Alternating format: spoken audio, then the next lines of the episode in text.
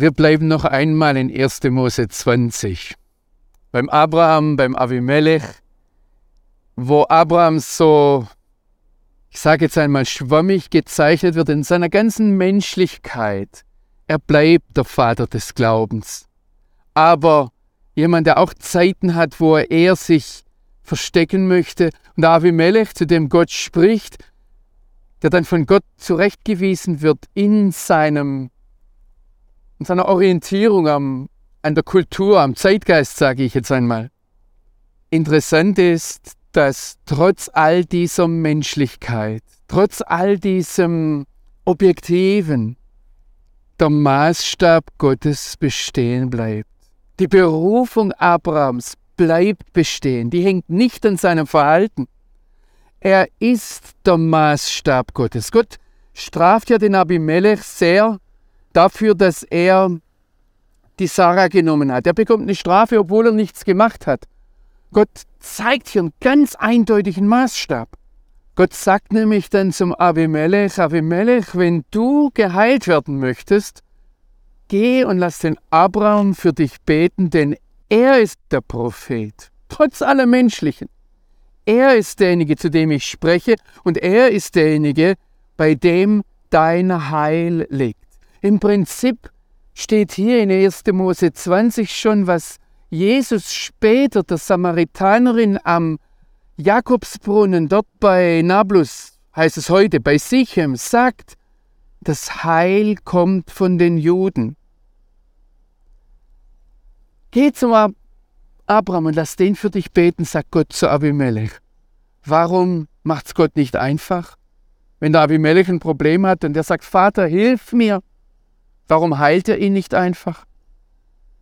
Weil er diesen Maßstab gesetzt hat. Und trotz aller Menschlichkeit, Abraham bleibt dieser Maßstab, Abraham bleibt der Prophet und Abraham bleibt als Prophet auch derjenige, der die Fürbitte zu bringen hat. Er ist der Wendepunkt. Er, das bleibt bestehen und das kommt hier ganz praktisch zum Ausdruck, was Gott in 1. Mose 12 ganz am Anfang des Weges mit Abraham gesagt hat, wer dich segnet, der wird gesegnet.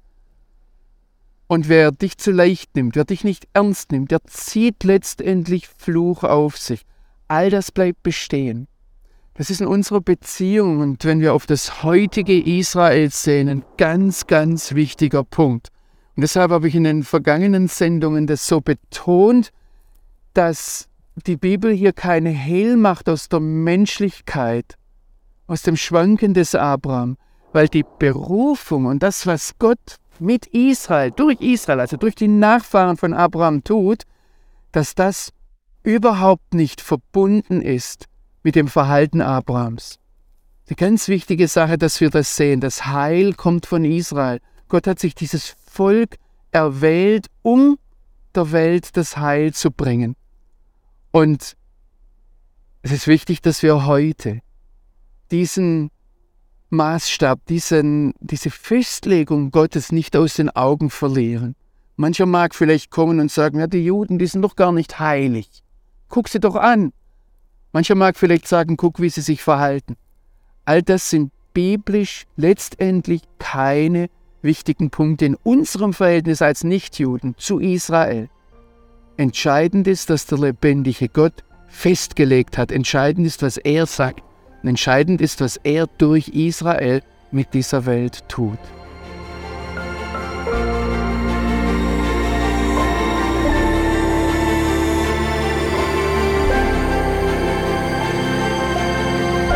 Endlich, liebe Zuschauer, kommen wir zu dem entscheidenden Kapitel 1. Mose 21. Wir sind hier wieder im nördlichen Negev. Wir sehen dort hinten am Horizont die Berge von Judäa, die südlichen Berge von Judäa. Und Abraham hat lang, lang gewartet. Er hat hier in der Gegend von Beersheba gewohnt. Und dann heißt es, der Herr suchte Sarah heim, so wie er gesprochen hatte. Dieses Wort, das da, das ich jetzt mal mit Heimsuchen übersetzt habe, heißt eigentlich, dass Gott an Sarah gedacht hat, aber es war viel, viel stärker. Er hat sich an, an sie erinnert und dann kommt er auf sie zu und macht etwas mit ihr. Später wird dieses Wort verwendet, wenn Gott an Israel, an die Israeliten denkt, wenn sie in Ägypten sind und er ihnen dann einen Retter schickt, der sie aus der Sklaverei befreit. Und das, was jetzt passiert mit der Sarah und mit dem Abraham, ist genau das, was für Israel, für die Israeliten in Ägypten passiert, wenn Gott sie frei macht. Das heißt jetzt, der Herr handelte an Sarah, wie er geredet hatte. Sie wurde schwanger und Sarah gebar dem Abraham einen Sohn im Alter. Genau zu der Zeit, von der Gott zu ihm gesprochen hatte. Und Abraham nannte seinen Sohn, der ihm geboren wurde, also den Sarah ihm gebar, er nannte ihn, ich sage es jetzt mal auf Hebräisch, Yitzhak, wir sagen Isaak, und Sie wissen schon aus den vorangegangenen Sendungen, was das bedeutet. Das bedeutet, man lacht. Yitzchak, Isaak. Und Abraham beschnitt seinen Sohn Isaak im Alter von acht Tagen. Das heißt, er nimmt ihn jetzt schon mit hinein in eine Tradition, die Gott in sein Leben hineingelegt hat und wie Gott es befohlen hatte, so beschneidet er ihn. Und Abraham war 100 Jahre alt, als Isaac, sein Sohn, ihm geboren wurde. Haben Sie das noch im Blick? Die Verheißung kam, geh aus deinem Land, ich mache dich zu einem großen Volk. Da war er 75, das war ein Vierteljahrhundert später. Zwischendrin stand Abraham da, Herr, wann passiert's jetzt endlich? Und die Sarah sagt, ich übersetze das einmal wörtlich. Die Sarah sagt, Gott hat einen Witz mit mir gemacht. Gott hat ein Gelächter mit mir gemacht. Jeder, der das hört, wird mit mir oder über mich lachen. Wir müssen uns diese Situation vorstellen, dieses alte, greise Ehepaar. Abraham 100, die Sarah 90 und jetzt halten sie dieses Baby in der Hand. Und sie denken an, an all das, was vorher war, diese, diese Jahre, Jahrzehnte der Anspannung, der Ungeduld. An manches denkt man nur ungern gern zurück, wo Unglaube da war. Man weiß genau, man hätte gläubig festhalten sollen. Es ist so ein richtig befreiendes Lachen. Aber die Hauptaussage in unserem Text liegt noch woanders. Es heißt dort, dass Gott an den Abraham an die Sarah gedachte, dass dann die Sarah schwanger wurde, genau so, wie er es gesagt hatte. Und dann tat der Herr es, wie er gesprochen hatte. Die rabbinische Tradition, die jüdische Tradition hat aus diesem genauso macht es der Herr, wie er gesprochen hat. Genauso tut er es, wie er es gesagt hat, macht sich später Segenssprüche. Da ist Gott, der Gott Israels, derjenige, der spricht und es geschieht, der etwas sagt und der es dann auch hält, der es dann auch tut. Und sehen Sie, das ist das Faszinierende, so einen Gott haben wir. Und das Schöne ist doch, dass wir, wenn wir heute zurückblicken, an dieser Stelle, wo das einst passiert ist, wo Abraham und Sarah dieses kleine Baby in der Hand hatten und gesehen haben, Gott tut, was er verspricht, wir können heute noch viel mehr sehen. Wir sehen, das jüdische Volk kehrt in sein Land zurück, genauso wie es Gott gesagt hat. Und da ist nicht nur von den Orten die Rede, wo heute diese Siedlungen gebaut werden, da ist davon die Rede, dass Fremde kommen, Volontäre aus aller Welt, um dabei zu helfen. Da ist sogar etwas vom Wesen des jüdischen Volkes die Rede. All das ist beschrieben in der Bibel dass sie hierher getrieben werden, gar nicht wissen, warum sie hier sind. Das Wort Gottes erfüllt sich ganz genauso, wie er es gesagt hat. Das ist das Faszinierende an unserem Vater im Himmel.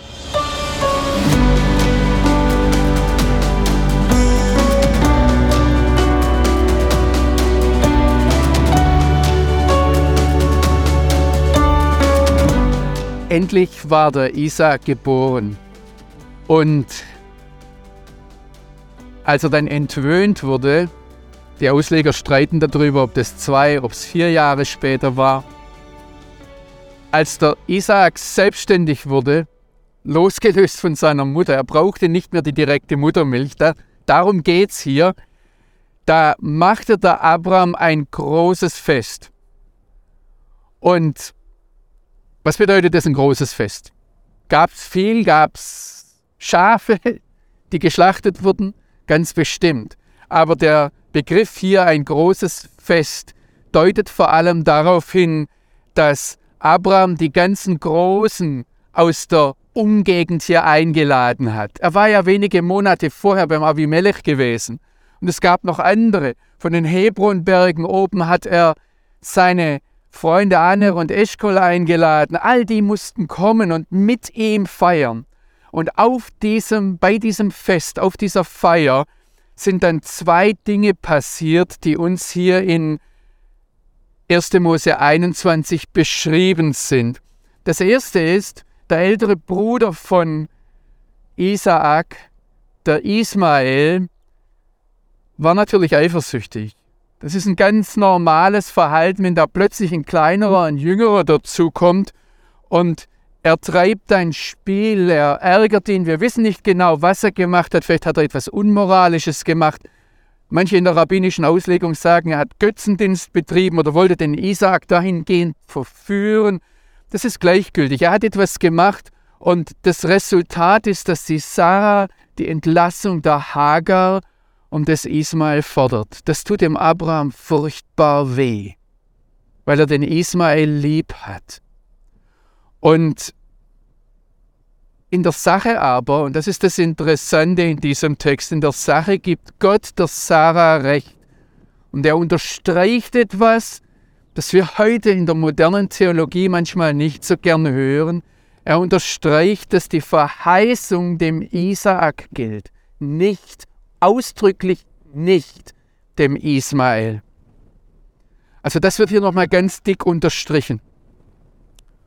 Und wir sehen dann, dass die Hagar und der Ismael entlassen werden, in der Wüste umherirren. Und es ist interessant, wie die Bibel das beschreibt, wie die Hagar den Ismael unter einen Baum wirft und nicht hören will, aber Gott ist derjenige, der ihn hört. Aber das sind jetzt zunächst einmal nebensächliche Dinge. Was mich interessiert, ist die Sache, die Beziehung zwischen Ismael und Isaak, die Beziehung zwischen Abraham und ja, da kommt noch ein weiterer ins Spiel, der jetzt plötzlich wieder auftaucht, und zwar der Abimelech, den wir von vorher kennen. Und er steht gewissermaßen während dieses Festmahls auf und sagt zum Abraham, Abraham, warum hast du mich belogen? Jetzt sieht's doch alle Welt, dass die Sarah nicht nur deine Schwester ist, sondern deine Frau. Und die beiden machen dann einen Bund. Sie können das zu Hause noch einmal nachlesen. Sie machen einen Bund. Der Abraham geht auf das Angebot Abimelechs ein und sie machen eine Vereinbarung, dass sie fair miteinander umgehen wollen. Da Abraham verspricht, ich werde dich nicht mehr belügen, ich werde dir nicht mehr die Unwahrheit sagen. Und er bringt dann gleich auch noch etwas anderes herauf. Er sagt, Abimelech, ich habe da einen Brunnen gegraben, mir eine Existenz geschaffen und deine Knechte sind gekommen und haben mir das streitig gemacht. Auch da wird eine Regelung getroffen. Was mir jetzt wichtig ist, es geht ja um das Zusammenleben hier in diesem Land. Es geht um unsere Beziehung zum Volk Israel und es geht um die Beziehung der Völker hier untereinander. Dieses Kapitel 21 im ersten Buch Mose zeigt uns, dass es zwei Möglichkeiten gibt. Und beide stehen mehr oder weniger unkommentiert offen. Die eine ist, wenn der Ismael den Isaak ärgert, ihn das Erbe streitig machen möchte, die eine Möglichkeit ist zwei Staaten, hätte ich fast gesagt, eine Trennung. Die andere Möglichkeit ist, und das zeigt die Beziehung zum Avimelech, wir schaffen eine Regelung und wir leben miteinander. Beides bleibt von der Bibel her unkommentiert als Möglichkeit offen stehen. Der Avimelech hatte zum Abraham im vorhergehenden Kapitel gesagt, mein Land ist offen vor dir. Und unser Kapitel schließt mit den Worten, dass der Abraham lange Zeit hier in diesem Land, und es wird ausdrücklich genannt, das Philisterland, wir würden heute vielleicht Palästina sagen, er lebte hier im Philisterland lange Zeit als Fremdling. Merken Sie, wie, wie Gott diese, ich sage jetzt einmal, politischen, gesellschaftlichen Dinge offen stehen lässt, wie er den Bewohnern alle möglichen Chancen gibt, miteinander das Zusammenleben zu regeln. Und trotzdem bleibt seine Linie ganz klar. Die Verheißung gilt dir, Abraham, die Erwählung, der Auftrag, der damit verbunden ist, und er geht weiter über dir, über den Isaak. Das ist kein Kompromiss. Gott hat auch den Ismael im Auge. Er gibt ihm eine Existenz. Er sagt, er wird ein Volk werden. Er wird geehrt werden. Aber die Erwählung, dieser Auftrag, der bleibt mit Isaak.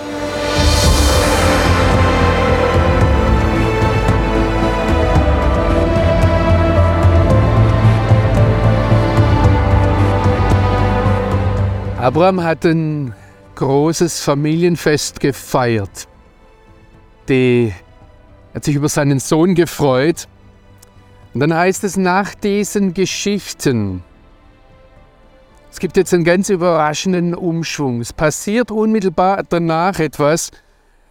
Und da heißt es, da stellt der eine wahre Gott den Abraham auf die Probe. Die rabbinischen Ausleger stellen fest, dass Abraham der Einzige ist in der ganzen Torah, der auf die Probe gestellt wird. Der in manchen Übersetzungen steht, Gott hat den Abraham versucht. Es ist keine Versuchung, um ihn zum Stolpern zu bringen, sondern Gott stellt nur die Leute auf die Probe, die er lieb hat, die er mit denen er sich eng verbunden fühlt, mit denen er etwas vorhat und diese Probe dient der Kräftigung, der Stärkung. Ich habe hier einen rabbinischen Ausleger vor mir, der sagt, der Heilige gelobt sei, er versucht niemanden, stellt niemanden auf die Probe, außer die Großen unter den Menschen. Er prüft, so sagt es der Psalm 11, er prüft die Gerechten nicht zum Bösen, sondern um sich stärker zu machen. So steht zum Beispiel in 5. Mose 8, das ganze Gebot, sagt Gott zum Mose, sagt Gott zum Volk Israel, das ganze Gebot, das ich dir heute gebiete, sollt ihr bewahren, um sie zu tun, damit ihr lebt und viele werdet und kommt in das Land, das ihr in Besitz nehmt das der Herr euren Vätern zugeschworen hat.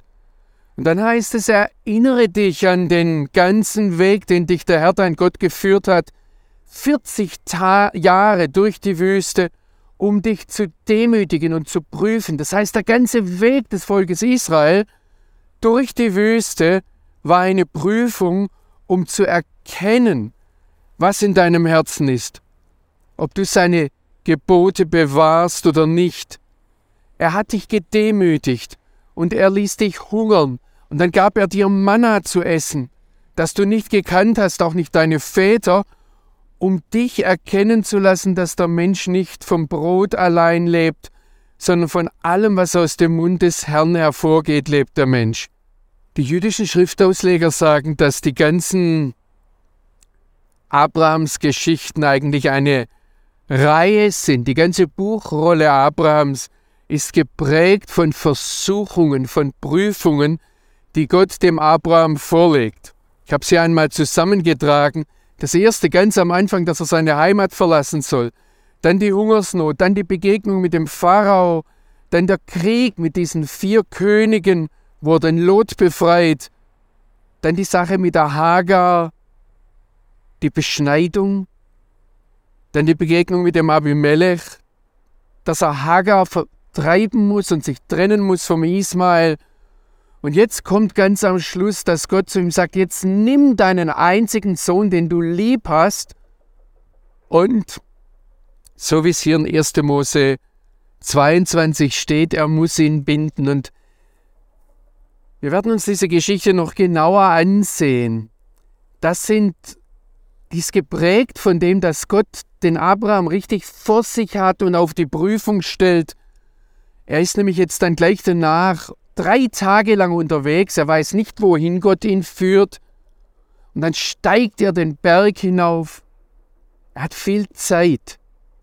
Er läuft durch diese staubige, trockene Landschaft und fragt, was soll das nur, dass Gott nachdem er mir den Isaak gegeben hat, ihn jetzt wieder wegnehmen will.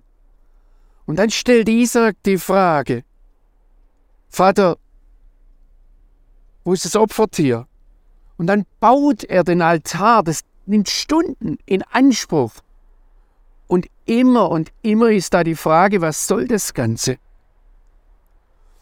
Wir werden an das Buch Hiob erinnert, den Gott auch unmittelbar nach einem Familienfest auf eine Prüfung stellt, wo er ihm alles wegnimmt. Und gerade in diesen Prüfungen erweist sich der Abraham nicht nur als der Erwählte, sondern als der Vater des Glaubens, als der Vater aller, die glauben. Und das macht es für uns nicht einfacher. Ich weiß nicht, ob sie erwählt sein wollen. Ich weiß nicht, ob sie eine besondere Beziehung mit Gott haben wollen. Wenn das bedeutet, dass Gott uns prüft, dass er Dinge von uns fordert, die eigentlich unmöglich sind. Das ist keine einfache Sache. Das will überlegt sein. Ich beneide Israel nicht um seinen besonderen Stand, aber auf der anderen Seite ist es dann auch wieder was Schönes. Und die Frage ist, ob wir dann nicht solche Prüfungen, wenn sie in unser Leben hineinkommen, wenn Gott von uns Dinge fordert, die uns vielleicht überfordern, dass wir das mit Dank annehmen.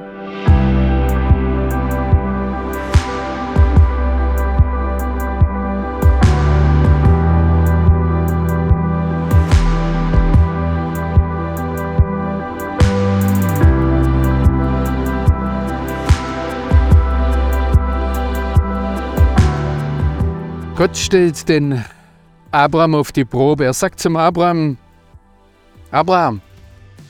Und Abraham sagt, hier bin ich. Dann sagt Gott zu ihm, nimm deinen Sohn, und zwar deinen einzigen, den du lieb hast, den, den Isaak. Und komm, geh mit mir in das Land Moria. Dort bring ihn, das steht in den meisten Bibelübersetzungen als Brandopfer da, da steht Aufstiegsopfer auf einem Berg, den ich dir sagen werde. Die Rabbiner beobachten, dass Gott nicht sagt, schlachte ihn, sondern bring ihn herauf zu einem Opfer, das hinaufgeht. Ganz eigenartig. Abraham stand früh auf am Morgen. Das heißt, das Ganze fand in der Nacht statt. Er hat offensichtlich ein Gesicht gehabt, einen Traum gehabt und früh am Morgen steht er auf, er diskutiert nicht lange mit Gott, er sattelt seinen Esel, nimmt zwei seiner Knechte mit sich und Isaac seinen Sohn, dann spaltet er das Brennholz, steht auf und geht an den Ort, den Gott ihm gewiesen hat. Soweit ist das alles unten im Negev passiert.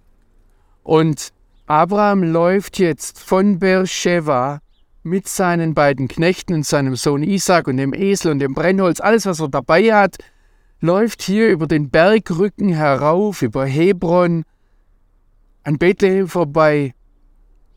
Und dann heißt es, am dritten Tag hob Abraham seine Augen auf und er sah den Ort von weitem. Das muss hier in der Gegend gewesen sein, denn den Ort, um den es geht, ich möchte Ihnen den zeigen, den sehen wir hier vor uns. Es geht um diesen Ort hier. Und da sagt Abraham zu seinen Knechten hier in der Gegend, bleibt ihr hier mit dem Esel. Und der Junge und ich wollen dorthin gehen, anbeten und wieder zu euch zurückkommen. Und dann nimmt Abraham das Brennholz, legt es seinem Sohn Isaak auf, er nimmt selber das Feuer und das Schlachtmesser in die Hand. Und so gingen die beiden miteinander. Bislang den ganzen Weg, diese ganzen Tage lang haben Abraham und Isaac nicht miteinander gesprochen.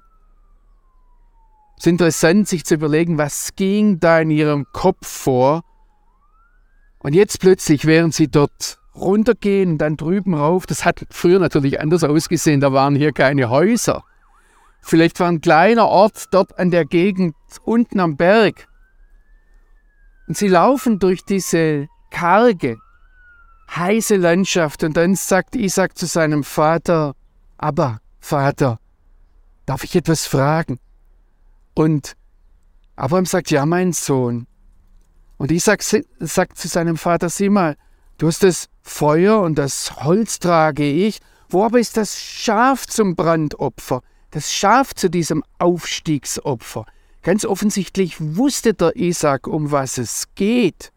Und da antwortete Abraham, Gott wird sich das Schaf für das Brandopfer aussuchen, mein Sohn. Wir sollten hier nicht vergessen, der Isaac war damals schon wahrscheinlich 37 Jahre alt. Das heißt, auf der einen Seite sind die Geschichten zusammengestellt, dass Gott den Abraham prüft, unmittelbar nach dem Familienfest. Auf der anderen Seite lag ein langer Zeitraum wieder dazwischen. Und der Isaac war nicht der kleine Bub, der alles auf den Vater wirft. Er war ein gestandener Mann. Er ging auf die 40 zu. Und das, dass er mit dem Vater zusammenging, war eine ganz einzigartige Sache. Mir geht es jetzt nur um eines, dass Gott dieses Opfer nicht vom Abraham verlangt, sondern von Isaac und Abraham gemeinsam. Und sie gehen gemeinsam und bauen dann den Altar bis hin zu dem Punkt, wo dann der Engel eingreift. Und was eine Botschaft ist in diesem Text, wo Gott am Anfang fordert, gib mir deinen Sohn, dass das wie kein anderer Text in der Bibel die Botschaft in sich trägt, dass Gott gegen Kinderopfer, gegen Kindesopfer ist. Natürlich würden Sie jetzt sagen, ja, aber das machen wir heute sowieso nicht mehr. Sehen Sie, das vom Atemberaubende hier in diesem Text ist nicht, dass Gott ein Opfer fordert, ein Kinderopfer fordert. Das haben alle Götter hier getan. Hier unten ist das Hinnomtal, das damit verbunden ist, dass die Ki Eltern ihre Kinder verbrannt haben. Wir leben in einer Welt, wo Kinderopfer gefordert werden, um der Karriere willen. Oder denken Sie an all die Abtreibungen. Oder denken Sie an die Kinder, die zu Hause sitzen, während die Eltern, was auch immer, um die Existenz kämpfen oder sich selbst verwirklichen. Ich denke auch, wenn wir einen geistlichen Dienst haben, wenn wir als Christen etwas tun, ist die große Frage, was ist wichtiger, unsere Kinder oder unser Dienst, unser Auftrag, unsere Karriere, was auch immer da steht? Die Botschaft der Bibel ist eindeutig bis ins Neue Testament hinein. Für einen Gemeindeleiter, einen Diakon, einen Bischof ist entscheidend, dass seine Kinder mit ihm gehen, so wie der Isaac mit dem Abraham gegangen ist.